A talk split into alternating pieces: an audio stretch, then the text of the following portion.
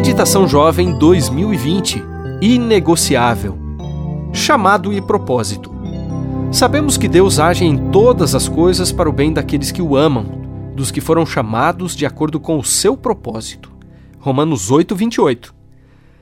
A tarefa mais importante da vida não é o que eu faço, mas o que sou.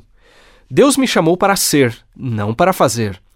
Alguém disse que somos seres humanos e não fazeres humanos. Deus age em todas as coisas para o bem daqueles que o amam e que são chamados de acordo com o seu propósito.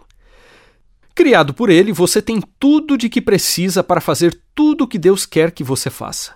Nada será desperdiçado.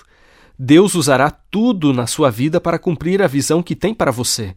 Mas antes de usar você, Deus quer trabalhar em você.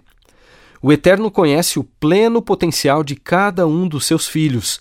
Ele não quer um José sentado no trono de Faraó. Ele quer um José resistente para salvar uma geração. Ele não quer um Daniel na corte de Babilônia. Quer um Daniel com ouvidos sensíveis para que ele possa sussurrar os seus segredos. Ele não quer uma Esther no harém de um rei ímpio. Quer uma Esther revelando a força e coragem de uma mulher que teme ao Senhor. É assim que reconhecemos o propósito de nossa existência. Compreender nossa missão dá sentido à vida e até à morte. Leva tempo para Deus nos tornar o que sonhou para nós.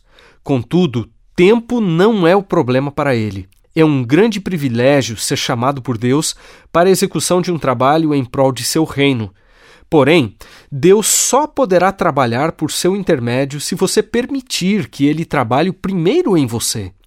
Você pode ter vocação para ser arquiteto, professor, enfermeiro e até pregador. Porém, isso não significa que foi chamado por Deus. O que importa não é sua habilidade, mas o uso que você faz dela. Se você permitir ser moldado, poderá ser usado. Você é a escolha certa de Deus.